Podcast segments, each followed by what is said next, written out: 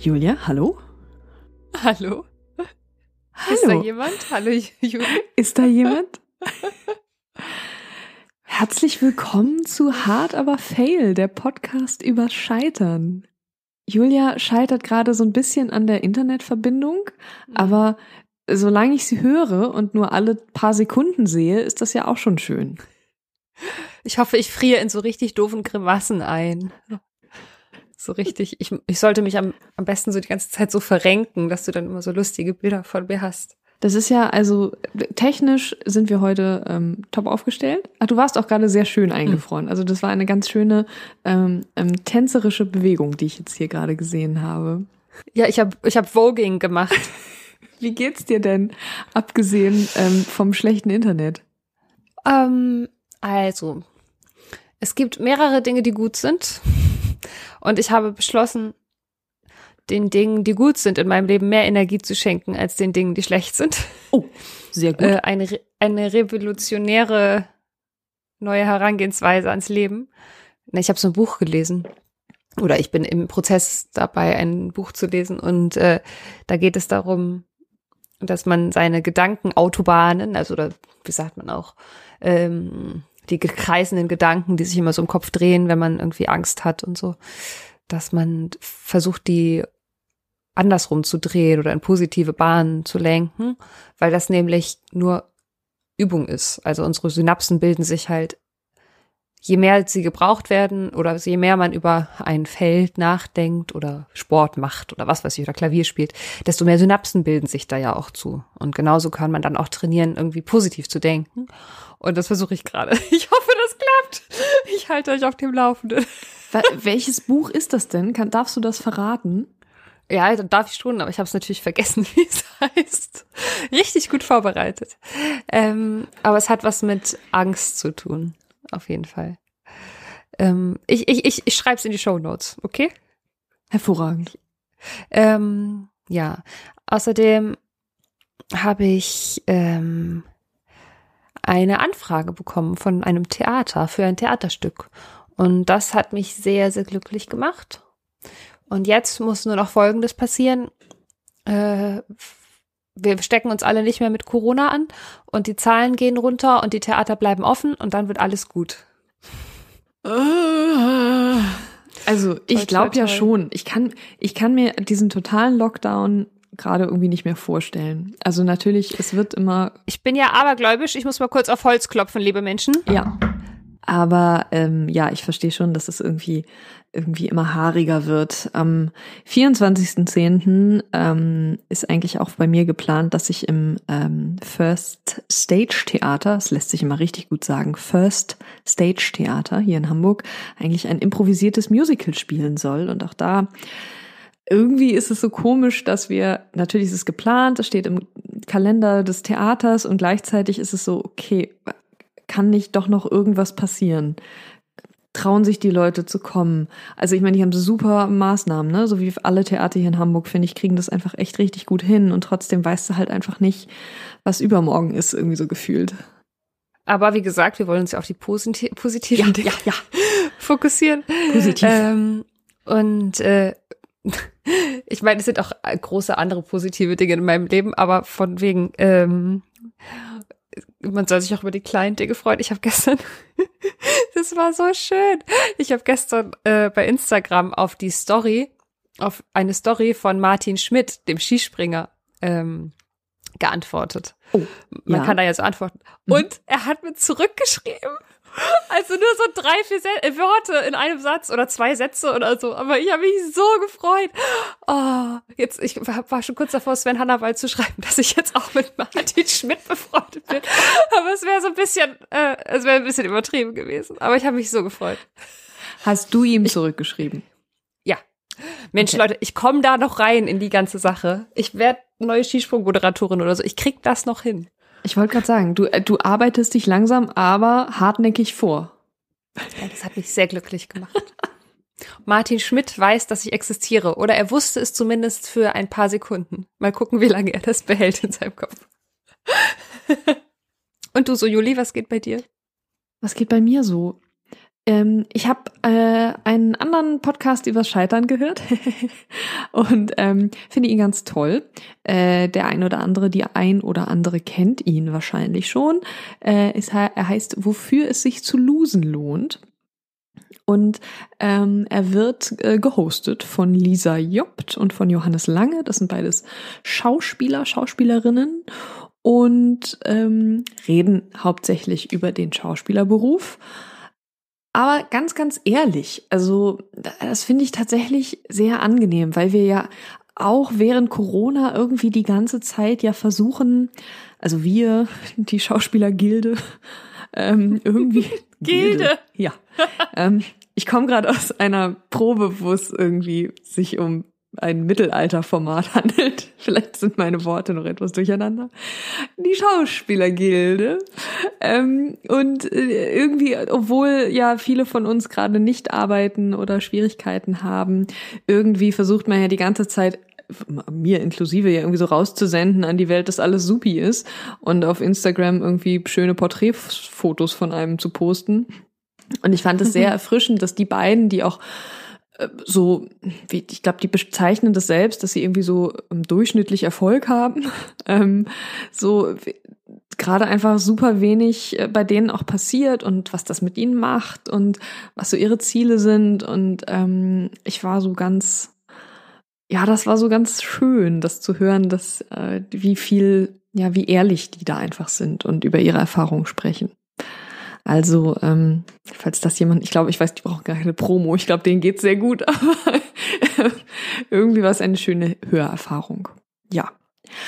Außerdem ähm, gehe ich mit Julia ins Theater. Mit Morgen, mir. übermorgen, mhm. am Sonntag, übermorgen. am 18. Und ich freue mich einerseits. Und andererseits habe ich so, finde ich es ganz skurril, weil also Premieren feiern sind so in den letzten Jahren so meine Partys geworden. Also ich bin ja immer nicht so gut im Ausgehen und irgendwo tanzen gehen und so Premieren feiern. Ich weiß auch nicht. Das war aber für einen Grund für mich irgendwie so, sich so feierlich zu fühlen. Ähm, und jetzt gibt's das irgendwie nicht mehr. Und dann geht man einfach wieder nach Hause und also wo, wo trinken wir dann unseren Wein, Julia? Was, was bedeutet das? Wie geht das dir damit? Oder fandest du Premierenfeiern schon immer doof? Nein, ich liebe Premieren feiern. Aber ähm, ja, wir könnten ja in unsere Wasserflaschen Wodka machen und so tun, als wäre das Wasser und dann trinken wir einfach schon während des Stücks. Das ist jetzt so meine Antwort auf die Problematik. Nein, wir müssen einfach hoffen, dass diese Scheiße bald vorbei ist und man dann auch wieder Premieren feiern machen kann. Verdammte Kacke. Aber solange es halt so ist, ist es halt so und wir gehen sonst danach noch ein Weinchen trinken um die Ecke oder mal gucken. Was ich noch ganz kurz sagen, bevor wir hier und ich weiß, wir verlauern uns schon wieder, aber ähm, ich bin, ich, es war ganz entzückend. Eine Hörerin ähm, hat uns ganz, ganz liebes Feedback gegeben zu der letzten Folge mit äh, mit Hee Kim und ähm, hat erwähnt, dass sie die Geschichte über Tante Hilde, meine Tante Hilde, ähm, die äh, jeden Tag ein Grog trinkt, ähm, ganz toll fand. Und das fand ich ganz entzückend, weil, also man muss dazu sagen, äh, Tante Hilde ist leider nicht mehr unter uns. Ähm, die ist vor ein paar Jahren verstorben und die war eine ganz, ganz tolle Frau. Das war die, die Schwester meiner Oma. So, deswegen ist es wahrscheinlich Großtante Hilde, aber wir kennen sie nur unter Tante Hilde. Und es ist eine, das war so eine faszinierende kleine Frau, die also ich habe schon gesagt, da könnte man, über die könnte man eigentlich eine ganze Podcast-Reihe machen. Ich, ich schneide nur kurz an. Die Frau ist noch vor dem Krieg nach Hamburg gekommen. So, sollte da jemanden heiraten, sitzt im Zug, guckt aus dem Fenster und denkt, ne, ne, also der kann mich ein paar Mal ausführen, aber den heirate ich nicht. Und dann hat sie es einfach nicht gemacht. Dann war sie Single in Hamburg in, in den 40ern und ist irgendwie auf die Reeperbahn tanzen gegangen, wo sie dann mein also nicht mein Opa, sondern ihren Mann kennengelernt hat. Und also, naja, gut, jetzt verfange ich mich langsam, aber ähm, einfach eine ganz, ganz tolle, coole Frau. Äh, ja, hört und, sich so an. Und ich war ganz, ähm, deswegen hat mich das so ein bisschen sehr berührt, dass, dass jemand sich so darüber, also die kleine Geschichte mit dem Grog und Tante Hilde so schön fand. Tante Hilde, liebe Grüße, Tante Hilde, nach oben. Ja. Apropos coole Frauen. Apropos wir haben heute, coole Frauen. wir haben heute Franziska Pohlmann zu Gast. Franziska, ich glaube, wir sagen Franzi. Wir sind daran gewöhnt, Franzi zu sagen, oder? Ja. Franzi. Franzi hat mit uns beiden studiert und ist heute äh, Filmregisseurin und Produzentin und Drehbuchautorin und Komponistin. Und wir reden heute mit ihr unter anderem über ihren äh, Debütfilm Die Krone von Arcus und welche Wege dieser Film gegangen ist. Viel Spaß!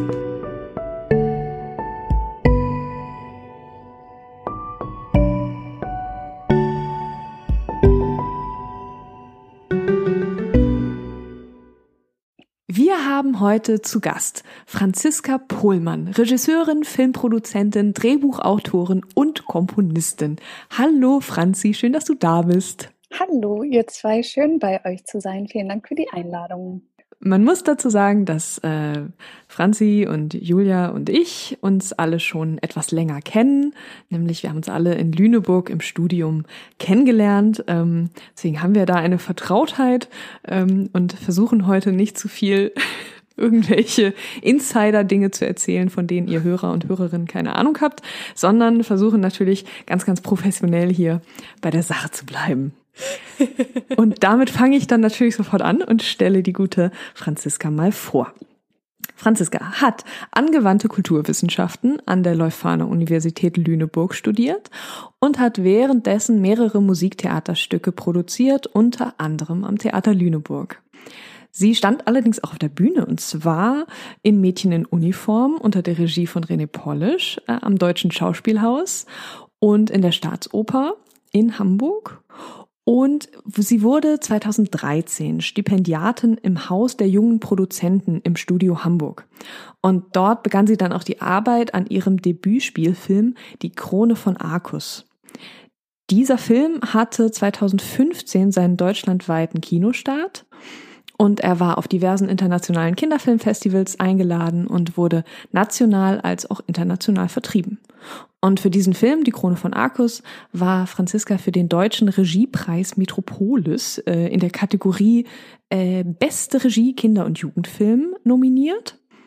Sie hat danach äh, mehrfach für die Serie Schloss Einstein Regie geführt und vor kurzem den Kurzspielfilm Vampirates. Spreche ich das richtig aus? Das sprichst du ganz richtig aus. Okay, Vampirates mit den äh, jungen äh, Schauspielerinnen und Schauspielern der Serie Schloss Einstein unter anderem gedreht, von dem wir mal schauen, hoffentlich noch viel, viel hören werden, weil er ganz toll klingt.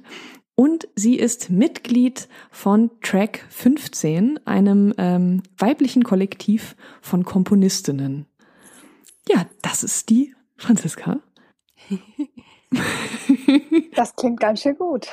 Ne? Das klingt ziemlich gut. Ja. Voll gut, voll schön, dass du das sagst. Ja. Weil manchmal packt man sich, packt man sein Licht so unter den Scheffel, aber es klingt schon ziemlich gut. Klingt schon ziemlich gut. Ja, könnte man so sagen. Kannst du sagen, welches Interesse zuerst da war? Musik oder Theater?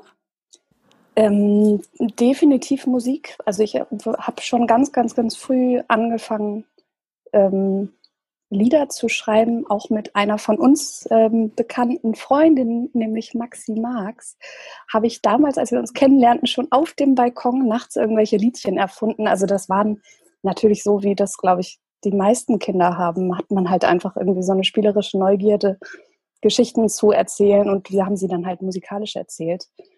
Also das war einfach irgendwie schon immer da und ging dann über Kinderchöre zu erst anfangen mit Geige lernen und dann Gitarre und Klavier und alles so ein bisschen und endete aber irgendwie schwerpunktmäßig dann in Arbeiten mit Stimme generell, mit Chor und ähm, eher so mit Selbstversuchen, wie ich das alles am Klavier begleiten kann. Ich finde das ganz spannend, dass sich das da schon so, so was ein Talent so ja irgendwie bei dir gezeigt hat, weil also Oh, ich weiß nicht, ob das Talent ist. Aber das, also das war ja eigentlich, ist es ja nur eine Form, wie man so mit der Welt spricht oder wie man versucht, sich auszudrücken. Ob das jetzt irgendwas Talentiertes war, weiß ich nicht. Aber ja. Ja, gut, aber immer, ihr habt's gemacht. Ich musste nur gerade daran denken, dass ich äh, keine Lieder geschrieben habe. Und hatte nur gerade, dass da zumindest der, der Spaß und die Freude auf jeden Fall ja bei dir schon da waren, mit Musik und Text umzugehen. Da fällt mir gerade ein, ich hatte ja eine Schulband und ich habe mal ein Lied geschrieben für die Schulband, das hieß Der kleine Vampir. Da kommen wir wieder zu den Vampirates zurück. oh, cool. Hatte das auch was mit der Serie zu tun? Nee. Nee, gar nicht. Nee. Ah, es war ja. das schlimmste Text aller Zeiten. Vielleicht werde ich ihn mal irgendwann vortragen. Wenn, wenn, wenn ihr mir genug Alkohol gebt, dann trage ich ihn vielleicht mal vor. Es war ganz schlimm. Das klingt aber gut. Das heißt, ja, du hast, ähm, du hast dann ja angefangen in, in, äh, in Lüneburg äh, zu studieren, angewandte Kulturwissenschaften, ähm, wo dann auch wir aufeinander getroffen sind. Ähm, war das schon davor oder, ähm, also was ich mich frage, wann hast du gemerkt, dass du ähm, gerne Regie führst oder vielleicht, um es noch nicht so zu nennen, ähm, Verantwortung für Projekte zu übernehmen? Ich glaube, dass ich mir das wirklich bei meiner Mama abgeguckt habe also wie ich sie gesehen habe bei der Arbeit mit ihren Schülerinnen und Schülern und äh, wie schön das ist, wenn man so gestalten kann und sieht, was alles entsteht. Und ich habe tatsächlich schon mit 15 mein erstes Musiktheaterstück äh, mit Schülern äh, geschrieben oder umgesetzt. Das hieß, glaube ich, damals der Wald der Märchen. Also ich hatte irgendwie so ein, Fable für diese ganzen Märchenthemen. Und ähm, da war zufällig dann irgendwie ein Lehrer krank und dann hatte er wieder Schulchorzeit und dann so fügte sich das alles. Und das war was, was dann immer weiter lief. Also dann, das war in der Schule in Lübeck und dann bin ich umgezogen und habe in Hamburg das nächste Stück gemacht und irgendwie hat sich das immer so ergeben. Und immer wenn es sich so leicht anfühlte, habe ich halt einfach weitergeguckt, ah, was ist da noch? Aha, aha, hier haben wir noch da die Bühne und da haben wir noch das und das. Also es fügte sich irgendwie immer so. Und das habe ich dann an der Uni einfach weitertragen können. Und wenn das schon so früh angefangen hat äh, mit deinen, ich sag mal, ja, Regiearbeiten, auch wenn das vielleicht damals noch nicht der Begriff war, den ja. du benutzt hast. Aber hattest du nie darüber nachgedacht, das vielleicht auch zu studieren? Also Regie zu studieren, Film zu studieren oder Theaterregie zu studieren oder so? Ich kann nicht sagen, warum, aber es kam mir niemals in den Sinn. Also wirklich, das war ganz, ganz weit weg. Das, ähm ich habe kurz überlegt, als ich mein Abitur gemacht habe, ob ich irgendetwas in Richtung Komposition machen könnte. Und da habe aber auch da schon, also ich war in der Gesamtschule, ähm, habe ich mein Abitur gemacht und habe da schon so eine Vielfalt an Fächern gehabt, die mich alle interessiert haben und konnte mich nie entscheiden. Also immer schon ein Riesenthema, mich bloß nicht zu entscheiden, weil ich dann ja irgendwas anderes nicht weiterlernen kann. Und ähm, deswegen war Kulturwissenschaften neben vielen anderen Sachen, für die ich mich übrigens beworben habe, ähm, war die erste Zusage und ich habe sofort äh, gesagt, ja, komm, dann mache ich das jetzt, weil da muss ich mich nicht entscheiden. Ne? Da kann ich irgendwie sieben Fächer und noch drei Fremdsprachen und noch was, alles, was man machen kann. Man kann einfach alles machen. Das war mhm. super. Ich glaube, das ist der gemeinsame Nenner von allen Menschen, die Kulturwissenschaften studieren. Absolut, ja. absolut. Ja. Kann ich hundertprozentig so unterschreiben, ja. Das Scheitern am Fokussieren.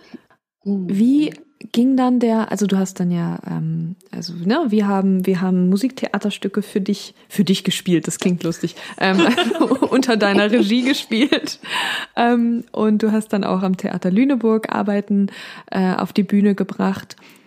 Wie kam dann dieser Übergang ähm, von Theater zu Film? Ging das so graduell oder ist dann einfach das Interesse rüber geswitcht? Ähm, also es war tatsächlich so, dass ich ja am Anfang auch in Lüneburg noch eigene Stücke geschrieben habe und dann begann die Zusammenarbeit mit dem Lüneburger Theater, die dann relativ schnell gemerkt haben, oh wie spannend, da ist immer ein riesiger Pool an Studierenden zur Verfügung. Da kann man ja vielleicht sogar mal Projekte machen, die man sich sonst nicht so in dem Rahmen leisten kann, nämlich größere Musical-Projekte. Und ähm, da war dann der Wunsch des Theaters, mal bekannte Stücke auf die Bühne zu bringen.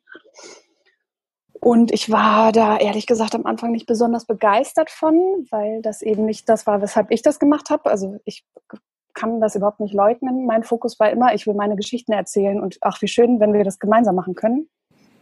Also ich mag wahnsinnig gerne diesen Moment von, äh, von erwartungsfreiem Arbeiten, wenn keiner was erwartet und alle können einfach zusammen schöpfen und schaffen. Aber wenn ich eine Rolle ausfüllen soll und äh, ich versuche mir das zuzutrauen, weil es mir alle zutrauen. Und ich weiß aber von vornherein schon, das kann eigentlich nur schief gehen. Ähm, das ist natürlich irgendwie sehr angstbeladen. Und irgendwas mhm. hat mir aber schon immer gesagt, naja, du kannst das schon, du kannst das schon. Und ähm, insofern war es natürlich auch spannend, aber ich habe dann in dieser zweiten Produktion gemerkt, ich sehe was in diesen Figuren, in diesen Menschen, die da arbeiten, was halt über die Rollen total hinausgeht. Also weil ich immer nach dem geguckt habe, was ist denn da eigentlich sonst noch? Ähm, und das hat dazu geführt, dass ich damals mit denen äh, einen Kurzfilm gemacht habe, meinen ersten Film. Ähm, genau. Und ich glaube, ich weiß gar nicht mehr genau, wie da dieses Filmteam dazu kam. Also das war irgendwie so ein, so ein erstes, äh, ja, auch eigentlich aus dem, also über das hinaus, was man sehen kann auf der Bühne, versuche ich sozusagen im Filmischen, was eben einen ganz anderen Raum schafft, also wo man plötzlich ganz anders visionieren und träumen kann als auf der Bühne, ähm, war das irgendwie so ein erster Versuch. Und dann ging es irgendwie los. War das schon die Stimme der Freiheit? Genau, das war die Stimme der Freiheit. Julia winkt, denn Julia hat mitgespielt. Du hast auch mitgespielt. Ich habe auch mitgespielt. Ja. Steht auch immer noch auf meinem Lebenslauf. Ja, echt? Ach, wie witzig. Ja. Ja, auf meinem Das auch. war auch meine Güte, was für eine Reise. ja, ja, ja. Ja, Wahnsinn. Ich hatte die ganze Zeit eine riesige pinke Schleife auf dem Kopf. das war Ja, oh, wundervoll. und du bist an einem super pinken kleinen, äh, in, war es eine Ente? Eine kleine pinke Ente? Eine Ente, ja. Oh Gott. ja, und tatsächlich ist das wirklich, sind das die Momente, die mir am meisten im Kopf bleiben. Ich laufe diese Straße hoch beim Jenischpark und sehe diese pinke Ente und denke, die muss in den Film, die muss in den Film und wir packen eine kleine Visitenkarte dran und am nächsten Tag steht diese Ente vor unserer Tür. Also Hm. Und ich glaube, das ist eben, ich, ich mag am allermeisten diese unerwarteten Überraschungen und dieses einfach gucken, was ist denn an Ressourcen da und wie kann man das irgendwie dramaturgisch zusammenfügen. Widerspricht natürlich so ein bisschen dem geschriebenen Skript und so. Naja. Aber ich finde die Idee dieses erwartungsfreien Arbeitens, ähm, ich glaube, da habe ich, konnte ich auch gerade total anknüpfen, dass ich dachte, ja, stimmt, wenn die, also wenn die Anforderung, also oder wenn es halt einfach, äh, wir uns vorher keinen Druck gegenseitig machen, was nun dabei rauskommen soll, ist es natürlich, ist es ein, ein, ach, ein kreativer Traum. Ich wollte es nur gerade ein bisschen schräg, der Vergleich, aber ich musste an, ähm, an den letzten Kurzfilm denken, den ich gemacht habe, wo natürlich eine Erwartung da war vom, vom Regisseur, aber die war so, weil es halt eben, ähm, also meine Nerven flattern immer bei so Großproduktionen, wenn irgendwie, weiß ich nicht, wenn wenn es halt die ARD ist oder so, keine Ahnung, dann ist auch meine Performance immer noch, das habe ich noch nicht im Griff, das ist auch immer noch nicht so, so dolle. Und sobald es aber, wo ich das Gefühl habe, ich kann, ich bin hier, ich bin hier ich und ich, ich gebe euch das, was ich hier habe, ähm, dann wird es richtig gut. Aber ich habe ja diese, da, weil ich diese Erwartung dann entweder nicht spüre oder gut managen kann. Ja, das ist das, das große Problem des kreativen Arbeitens, ne? Weil wenn man mh, damit so viel Zeit verbringt, weil es ja so einem so viel Spaß macht, äh, dass man aber auch irgendwie ja Geld verdienen muss in seinem Leben, dann möchte man ja vielleicht auch damit Geld verdienen und dann auf einmal kommt man wieder in diesen Druck und der Spaß geht eventuell verloren. Ja, das ist natürlich auch, also äh, dieses, also erwartungsfreies Arbeiten oder so, das ist natürlich nichts, was man, also das, ich glaube, das funktioniert für mich als Konzept, aber das wäre natürlich, ist natürlich Quatsch zu sagen, das geht für alles oder so. Ähm, Klar. Weil es ja Menschen gibt, die ihr bestes Potenzial erst schöpfen können, wenn sie sich richtig gut vorbereiten, zum Beispiel. Und in so einem Moment kann man sich nicht vorbereiten. Und ähm, ich glaube aber dieses Thema Erwartungen, also das ist was, was sich auch durchzieht in allem, was ich gemacht habe, eigentlich, dass es immer dann richtig gut funktioniert hat, wenn, wenn bei allen die Erwartungen gleich sind. Ne? Man kann natürlich auch darauf Mhm. vorbereiten. Also das habe ich jetzt bei dem letzten Projekt, habe ich explizit vorher gesagt, dass es sein kann, dass das Drehbuch an dem Tag kommt, wo wir drehen. Und das ist trotzdem, haben sich alle versucht, davon frei zu machen, von, ihren, äh, von ihrem Druck, natürlich auch das Beste zeigen zu wollen. Und das funktioniert dann nicht immer. Aber es war wesentlich einfacher als früher. Und ich habe so gemerkt, dass dieses offen damit umzugehen natürlich mir auch viel mehr Raum gibt, weil ich nicht dauernd versuche, mich zu verstellen und in diese Schublade zu passen, äh, dass ich die Regisseurin sein muss, die das perfekte Drehbuch mitbringt. Ähm, um jetzt äh, nochmal zurückzugehen zu deinem ersten großen Debütfilm, Die Krone von Arcus. Das ist ja wirklich ein Riesending gewesen. Wenn ich mich richtig erinnere, hat auch das Filmorchester Babelsberg die Musik eingespielt. Und also, wie ist denn das passiert, dass dieser Debütfilm dann so groß geworden ist, jetzt vor dem Hintergrund über dem, was wir ja gerade geredet haben? Ähm, ich habe dieses Stipendium bekommen, also ich hatte diesen Kurzfilm gemacht und dann habe ich, ähm, da habe ich promoviert in, an der Uni. Also ich gemerkt habe, irgendwie nach dem Studium, ja, jetzt hatte ich irgendwie so ganz viel studiert, aber dann doch nicht so richtig, ne, wie sich das manchmal so anfühlt. Gibt es, glaube ich, in anderen Studiengängen auch, aber für mich war es wirklich so, dass ich das Gefühl hatte, ich habe viel Zeit mit Projekten verbracht und mich inhaltlich gar nicht so richtig tief auf irgendwas eingelassen. Und dann ähm, hatte ich dieses Stipendium und habe noch nebenbei promoviert und habe irgendwie gemerkt, es funktioniert alles nicht, wenn dann mache ich es richtig und habe äh, hatte eins meiner alten Theaterstücke, von dem ich dachte, das ist das Leichteste, weil es ja ein Weihnachtsmärchen ist. Ähm, das kann man doch bestimmt ganz leicht umsetzen als ersten Film. Habe das dann angefangen und ähm, eigentlich war es so wie immer. Ne? Wir machen jetzt wieder ein Projekt und es ist diesmal nicht ein Theaterstück, sondern es ist ein Film. Also ist es ja gar nicht so anders. So dachte ich mir das in meinem Kopf. Also ich wusste ja überhaupt gar nicht, wie das eigentlich ist, wenn man das alles ganz groß machen könnte.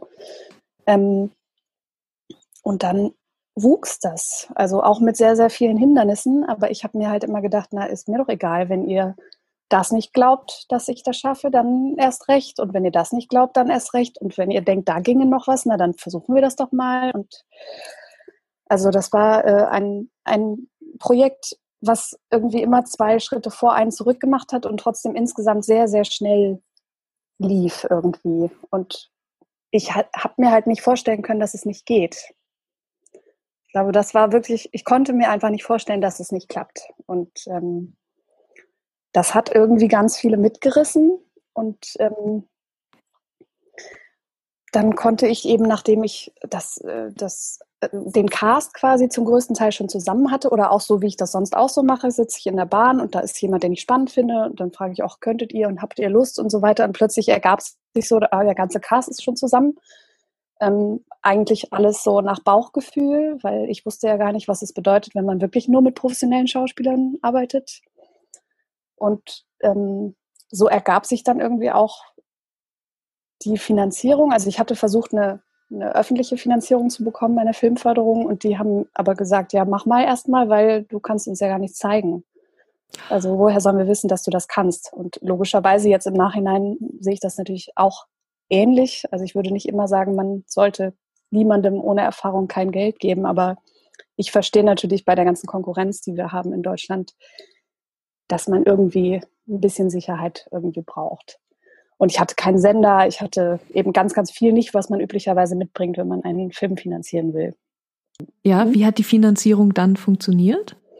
Ich war auf einer Startup-Night, äh, also eigentlich so im Gründungskontext in Lüneburg und da habe ich meinen ersten Investor kennengelernt, beziehungsweise eigentlich seine Frau, der ich erzählt habe, dass ich jetzt so einen Märchenfilm in Lüneburg drehen will und die war gleich so, oh top, das klingt super, lass uns mal sprechen und hat ihren Mann dazu geholt und äh, er entpuppte sich als Business Angel und sagt, auch das ist ja eine spannende Idee, da gucken wir doch mal und äh, wie viel brauchst du denn? Und ich dachte damals noch, naja, so und so, es war natürlich alles andere Summen am Ende.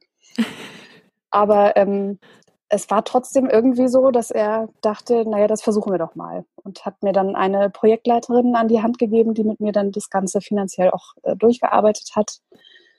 Ähm, also da sind, sind ganz viele auf den Zug aufgesprungen. Naja, da ist irgendwie was, da, da, funktioniert irgendwie was und da passen so ein paar Punkte zusammen, nämlich Lüneburg und irgendwie Märchenfilm, die Stadt und was kann man da irgendwie noch zusammenbringen und Studio Hamburg war natürlich irgendwie auch ein Name.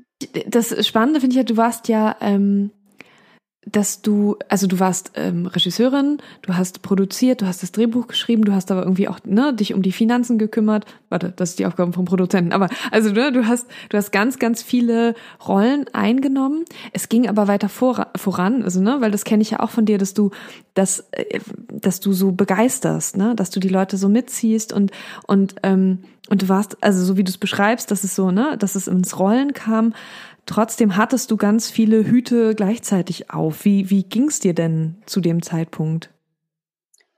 Mm, also ich, ich glaube, der Vorteil und Nachteil zugleich war, dass ich einfach nicht abschätzen konnte, was für Konsequenzen das hat, diese Hüte alle zu haben und äh, eben auch nicht, also es, es war ja nicht so, obwohl ich mich relativ breit umgetan habe, kam eben niemand und sagte, ach super, dann mache ich mal für dich die Produktion oder super, dann mache ich mal für dich das und das.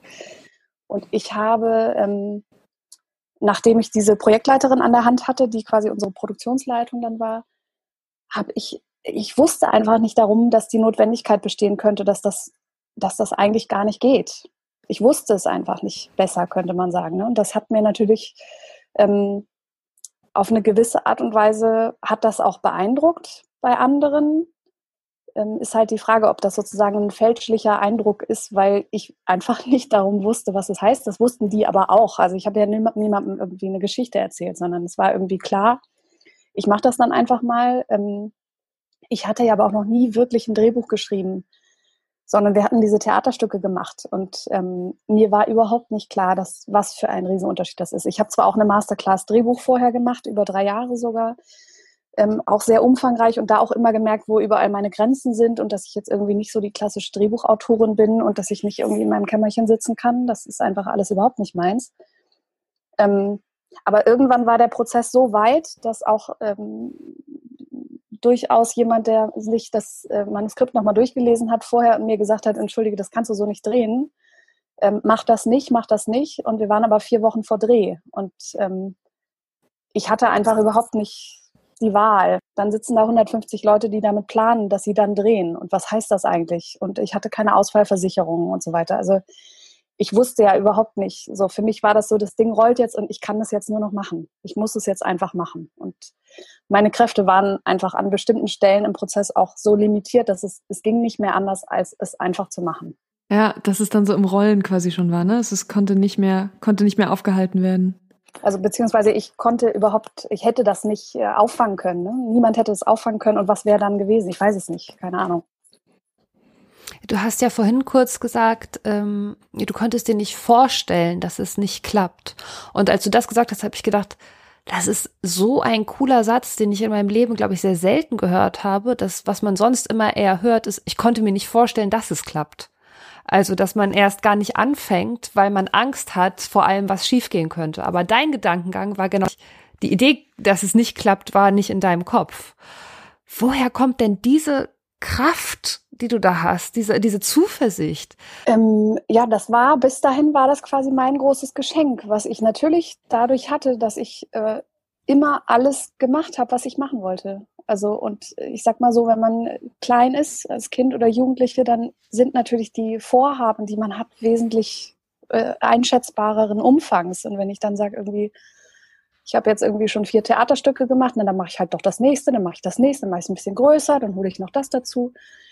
Ähm, ich habe einfach ganz, ganz viel positive Erlebnisse gehabt. Also es gab zwar auch mal so kleine Dinge, die nicht funktioniert haben oder so, aber eigentlich war das, war quasi der Weg bis zu diesem Film, war eher, waren einfach viele, viele Erfolge. Und äh, also es gibt nichts, wo ich sagen würde, ah, das ist perfekt gelaufen oder das würde ich niemals anders machen, aber ich habe einfach ganz viel ähm, Bestätigung. Um vielleicht noch mal so ein bisschen von der auch von der Größe oder von dem Aufwand zu erzählen, ähm, kann ich nur kurz hinzufügen, dass ich eine ganz kleine Rolle in dem Film hatte und ein ein vorlesendes Wiesel gespielt habe und dafür äh, Monate vorher nach Berlin gefahren bin mit einer ganz lustigen Truppe, die kleine Gnome waren, denen wir vorgelesen haben. Äh, wir waren sozusagen das Intro, wir haben aus der Geschichte die Krone von Arcus vorgelesen. Dafür haben wir extrem aufwendige, geile Gesichts, äh, wie heißt das denn, Teile bekommen. Special Effects Maske. Mhm. Genau. Ähm, die, die so geil aussahen und wir, wir sahen so absurd aus. Ich liebe das ja immer Leuten das Foto zu zeigen von mir und Jonathan, äh, wie wir da in diesen Masken. Und das Ganze für, war, glaube ich, wir, glaube ich, hatten einen Drehtag. Und es war einfach, also unfassbar, wie, wie, wie krass und gut wir da alle aussahen. Also was das für ein Wahnsinnsaufwand war. Das war, also Wahnsinn. Das finde ich auch und ich glaube, das ist auch was, ähm, ja, ich weiß gar nicht. Also ich kann das ja immer nur auf meine Intuition zurückführen. Also oder auf, ich hatte einfach riesen Glück. Ne? Also diese Bausteine, die haben sich ja alle irgendwie organisch so zusammengefügt. Also zumindest die, die man jetzt sieht.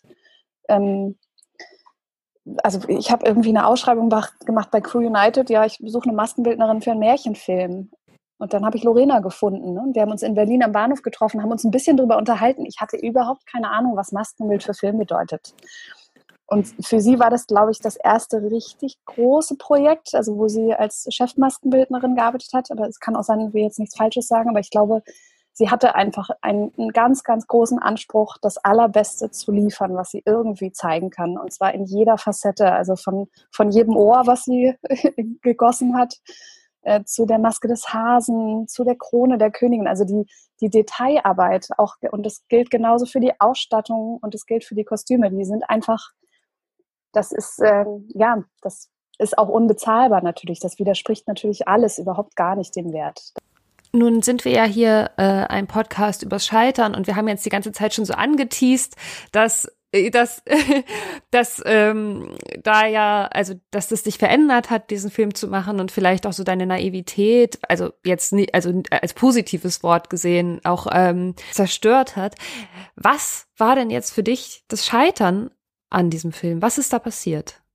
Ja, wir hatten ja schon das Thema mit den vielen Hüten. Und ich glaube, was natürlich normalerweise in einer Produktion der Fall ist, da hat man irgendwie diesen, den finanziellen Hut oder finanziellen organisatorischen Hut und man hat den kreativen Hut. Und ähm, die können sich gegenseitig sozusagen, man kann immer mal zur Not sagen, die andere Person ist gerade böse oder ne, ich will aber eigentlich mehr Geld oder nee, ich brauche aber jetzt länger und man kann sich gegenseitig so ein bisschen schützen oder als Regisseurin wird man eben eigentlich auch beschützt, wenn mal was ist. Und das ging auch bis zum Ende des Drehs, ging das irgendwie alles noch so. Und dann war aber dieser Film gedreht und er war nicht fertig und er war nicht vertrieben. Und ähm, ganz, ganz viele Menschen warteten darauf, dass dieses Projekt fertig wird. Und es war plötzlich kein Geld mehr da und ich saß alleine in Lüneburg und dann im Studio Hamburg und ich saß einfach über anderthalb Jahre so gut wie alleine und immer mal wieder in Phasen mit dann dem Cutter, dann wechselte der Cutter mit einer anderen Cutterin und, und so weiter und so weiter. Und die ganze Geschichte haben wir im Editing nochmal komplett auseinandergenommen. Also dieser Prozess, ähm, dann auch mit dem fertigen Film irgendwie nach Berlin zu fahren, zur Berlinale und zu hoffen, dass das irgendwie alles glatt geht. Und danach kann diese Verkaufsgespräche und so, das sind einfach, dann haben wir ja noch die ganze Musik aufgenommen. Also und es gibt, glaube ich, 150 äh, Cues mit äh, Visual Effects, die ich mit einem Team in Beirut und England und Bremen und Hamburg und genau, also oh. dieses, oh ich habe im Prinzip ja danach auch noch X Hüte aufgehabt als Supervisor für alles und die Abrechnung, also diese Abrechnung, ne, sagt man sich so, never ever again willst du so eine Abrechnung machen.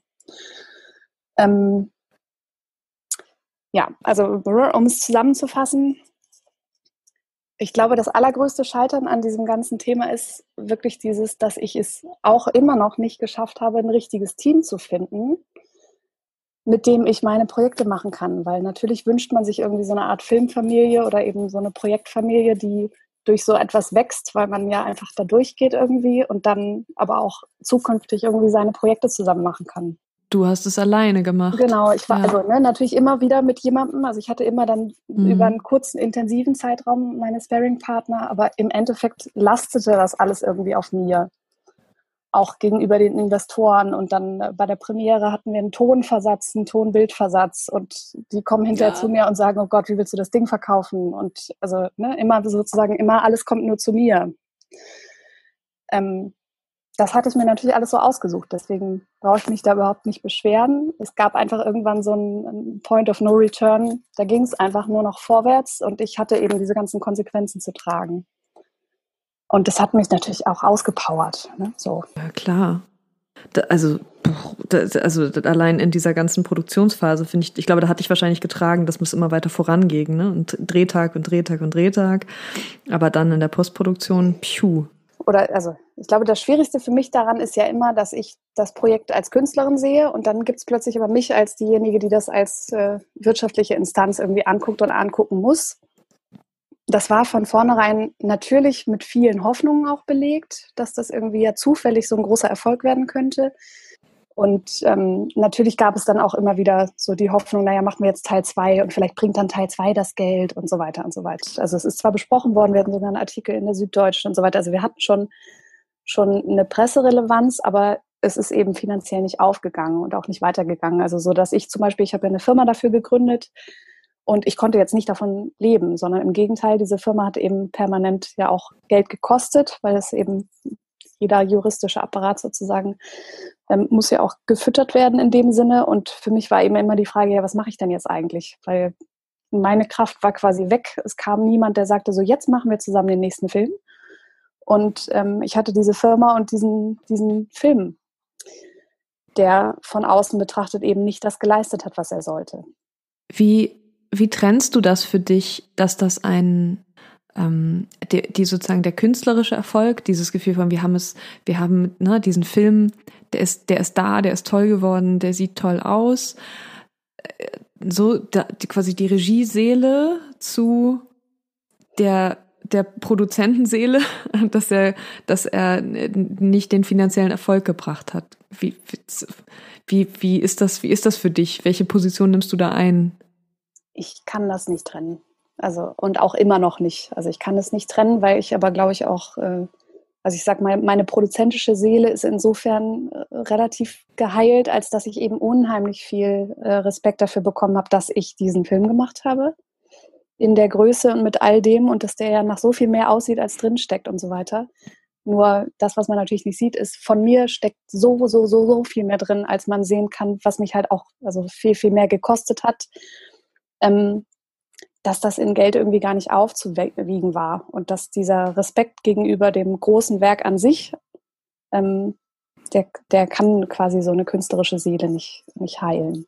Also ich bin sehr versöhnt mit der Musik zum Beispiel einfach. Das ist was, was eben irgendwie für mich überdauert und ja, so, das, das ist schon gut. Also natürlich ist da ganz, ganz viel gut dran, aber also das merkt ihr auch selber. Es ist eben nicht so, ich kann nicht rausgehen und sagen, hey, guck mal hier, was ich schon geschafft habe. Sondern das Gefühl, was geblieben ist, ist äh, eher wieder wie vorher, naja, jetzt muss ich erstmal zeigen, was ich kann, damit ich dann wieder den nächsten Schritt machen kann. Und das ist natürlich ein, für, ich bin jetzt Mitte 30, ist es ein ganz komisches Gefühl. Ja, das kann ich verstehen. Aber nochmal zu dem, zu deinen, ich sag mal, nächsten Projekten, weil du drehst ja jetzt auch äh, andere Dinge. Also du hast Schloss Einstein gedreht, du machst Vampires und du hast sicherlich noch ganz viele andere Dinge in der Pipeline. Wie hat denn das Gefühl dieses ähm, teilweise Scheiterns an Krone von Arkus deine Herangehensweise an die nächsten Projekte verändert? Was hat das damit dann gemacht? Also ich sag mal so, ich, es ist natürlich so, dass der Anspruch, den ich mir von außen zumindest so in mich hinein projiziere, ist, es muss mindestens genauso groß sein wie das vorher. Das ist ja, ne, das ist ja sozusagen, man muss irgendwie irgendwo anknüpfen und, ähm, und das machte dadurch, dass ich ja jetzt jeden Schritt kenne und weiß, was es bedeutet, machte es das einfach un, also die, die Hürde wieder anzufangen unheimlich groß. Und das hätte ich überhaupt nicht erwartet, weil ich ja vorher immer so, ach, ich mache das, ich mache das dann schon, läuft schon, läuft schon, nächstes, nächstes.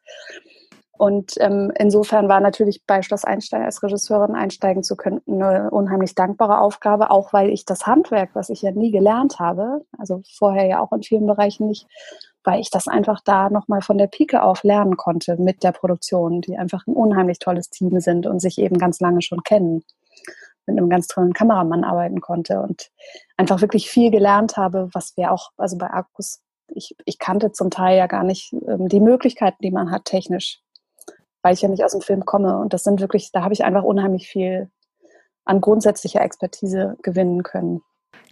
Kannst du für dich, ähm, für dich anerkennen, dass du, dass du vielleicht eine sehr spezifische Arbeitsweise hast, die, mit, mit der du dich vielleicht gar nicht vergleichen musst mit anderen? Ja, das kommt langsam. Aber ja, also schon. Das ist schon so, und aber da kommt eben wieder dieses ähm, Teamgefühl oder dieser Wunsch danach, eben nicht alleine damit zu stehen und nicht das Gefühl zu haben, sich irgendwie permanent beweisen zu müssen mit dem, was man irgendwie tut aber wie du sagst, also ich glaube, dieses dazu zu stehen, dass das eben so ist und ähm, ich irgendwie aus dem Raum und aus den Möglichkeiten schöpfend irgendwie viel mehr machen kann. Also ich glaube, das ist halt das Spezielle, was ich irgendwie bieten kann und was ich, wie ich arbeiten möchte, weil es mich halt einfach frei macht. Wir reden jetzt dauernd über diese Herausforderung, aber hast du auch einen Tipp? Weil du hast es ja gemacht, du hast weitergemacht, du machst Vampires und du machst Schloss Einstein. Hast du einen Tipp, wie man mit dem Scheitern umgehen kann, wie man das verarbeiten kann oder wie man das sogar vielleicht benutzen kann? Hast du da irgendwas für dich gefunden?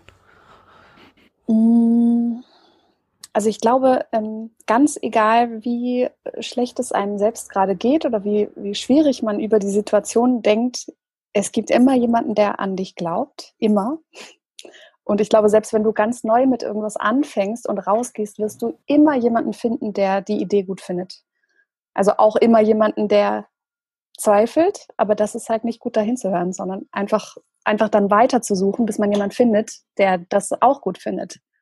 Weil es davon so viele gibt. Ne? Also es gibt einfach ganz viele, die, die auch mitmachen wollen. Und es gibt eigentlich äh, die meisten Grenzen, das ist jetzt natürlich irgendwie sehr plakativ, aber die meisten Grenzen nur im Kopf.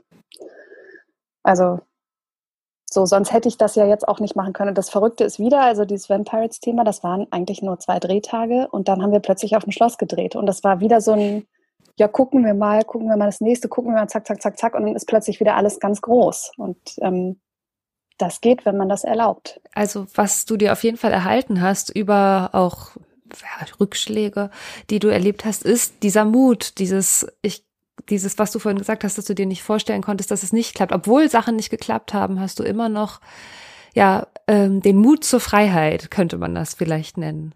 Und das gehört einfach zu dir. Das finde ich so schön. Und ähm, das, wie Juli das sagte, dass das ja das ist, was du dir bewahrt hast und was dich dann halt auch ausmacht. Und es ist total schön, wenn du das jetzt selbst erfährst und damit dann arbeiten kannst. Dein unique selling point. Yes. Let's make it a marketing strategy. yes. ja. Ja, also ich glaube, das ist so, ähm, es geht halt einfach sehr, sehr viel. Ne? Und also das, was, was mich, das, ich, ich kann nicht sagen ärgern, aber was ich mir manchmal eben wünsche, ist, dass ich nicht so viel das danach irgendwie angucke dauernd, weil das passiert mir natürlich jetzt sehr schnell dass ich dann denke, aber dann kommt ja noch X und Y und Z. Und ähm, das ist ja auch gut, das im Blick zu haben irgendwie, damit man sich nicht übernimmt mit sowas. Ähm, aber es sollte einen trotzdem nicht abhalten, weil sonst passiert nichts. Aus heutiger Sicht, ähm, das sind jetzt zwei Fragen. Was bedeutet Scheitern für dich heute und was wünschst du dir vielleicht auch im Umgang mit dem Scheitern?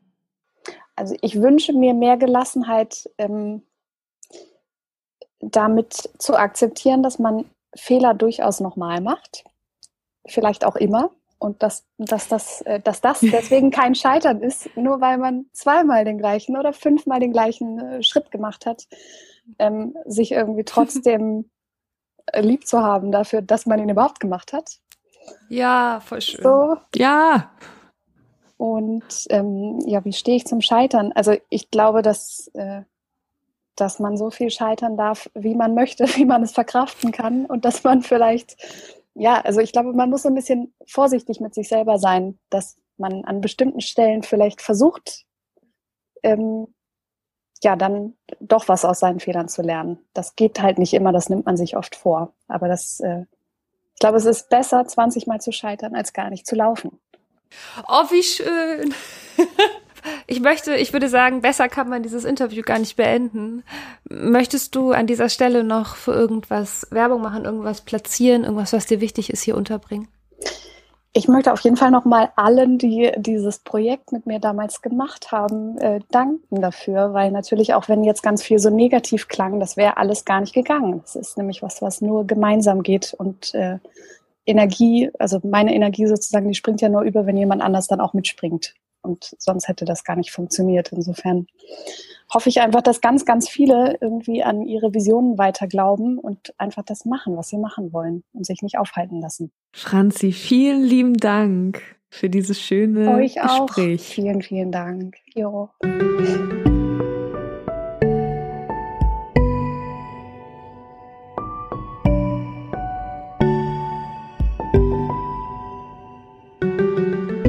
Das war ein schönes Gespräch, Julia. Und nicht weniger schön dadurch, dass es vielleicht nicht eine komplette Lösung gab, sondern ich finde ja gerade, wenn wenn Menschen es schaffen, auch wenn sie Sachen jetzt noch nicht bewältigt oder gelöst oder ja, was gibt es da noch für Verben haben ähm, und trotzdem den Mut haben, weiterzumachen. Ähm, das finde ich ja eigentlich die größte Leistung von allen. Wobei uns das, wir sind ja manchmal auch in der, in der ähnlichen Situation. Also wir können ja über unser Scheitern, wie wir es empfinden, ähm, sprechen wir ja hier auch im Podcast. Ähm, und wir haben ja noch, wir sitzen ja noch nicht auf dem Schauspiel Olymp ähm, und blicken herab und sagen, ach, damals, als ich noch nicht wusste, was ich da soll und das, als es nicht lief und als Corona war und ich nicht spielen konnte. Aber jetzt, heute, wo ich Tatortkommissarin bin, kann ich da ganz locker drüber reden.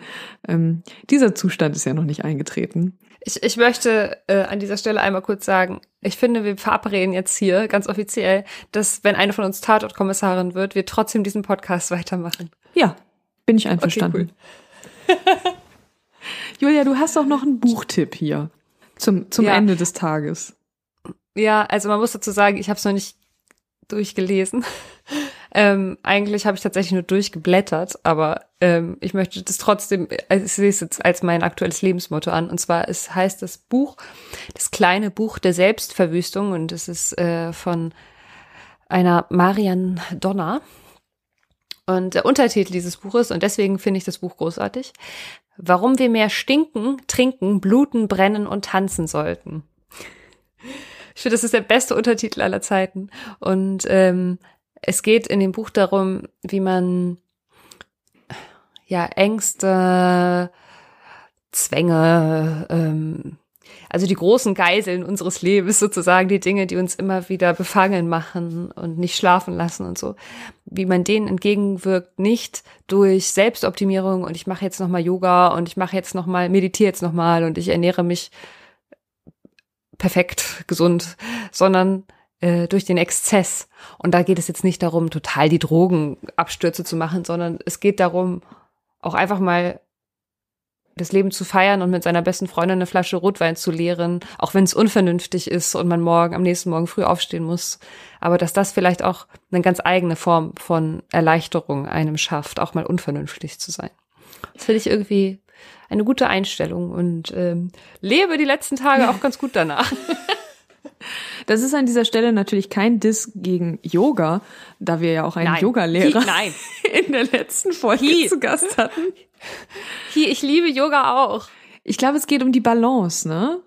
Ja, und äh, es gibt ja einfach so eine Lebenseinstellung, die äh, so äh, so, naja, also dieses so zentriert ist, wo die oder so konzentriert ist auf Gesundheit und äh, Perfektion fast, äh, die dann schon wieder ins Ungesunde umschlägt. Also viel Sport machen, sich gut ernähren, kein Alkohol trinken, keine Drogen nehmen, äh, sich immer weiterbilden. Also diese Selbstoptimierungssache, die halt auch oft was damit zu tun hat, dass Leute manchmal Yoga machen. Das ist, heißt aber nicht, dass alle Leute, die Yoga machen, Selbstoptimierer sind, ne? Ist ja klar. Es ist nur so ein ja, so ein Lebensgefühl und man, wir alle haben doch schon mal solche Leute getroffen, wo wir denken, ah ja, ja. Naja, das ist ja im Grunde ein, ähm, auch wenn ich hier wieder mit meinem meiner Pseudo-Kapitalismus-Kritik komme, aber es ist ja ein, im Grunde ein Leben im Kapitalismus zu sagen, sich selber zu betrachten exactly. und sich selber zu betrachten und zu sagen, wie kann ich jetzt noch besser sein? Und ich glaube, darum geht's auch so ein bisschen, ne? Das, daraus auszusteigen und zu sagen, nee, ist schon alles gut. Und ich bin auch immer noch gut, wenn ich ähm, zwei Flaschen Wein trinke. Also dann geht's ja. mir wahrscheinlich nicht mehr gut und ich kotze auf den Teppich, aber äh, also ich bin. aber das ist dann auch okay. Ja. Wenn du es halt nicht jede Nacht machst, weil dann hast du irgendwann. Ja dann solltest du dich vielleicht mal mit den psychischen Problemen auseinandersetzen, die dich dazu bringen, das jede Nacht zu machen. Aber ähm, mal once in a while darf auch auf den Teppich gekotzt werden. Ja. Das ist doch ein schönes Schlusswort für diesen Podcast. Ihr Lieben, ihr findet uns wie immer auf Instagram hardaberfail.podcast. Und wir freuen uns äh, wie immer ganz doll, wenn ihr uns folgt. Äh, da bekommt ihr immer noch mal ein paar extra Infos im Laufe der Woche. Und ähm, auch da freuen wir uns über Nachrichten, Feedback, was ihr gut fandet, was ihr vielleicht nicht so gut fandet. Äh, wenn ihr Gäste, Ideen habt, wir freuen uns auf alle eure Nachrichten.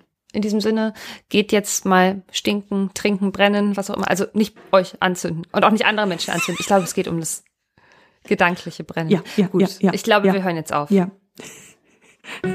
Auf bald, ihr Lieben. Auf bald.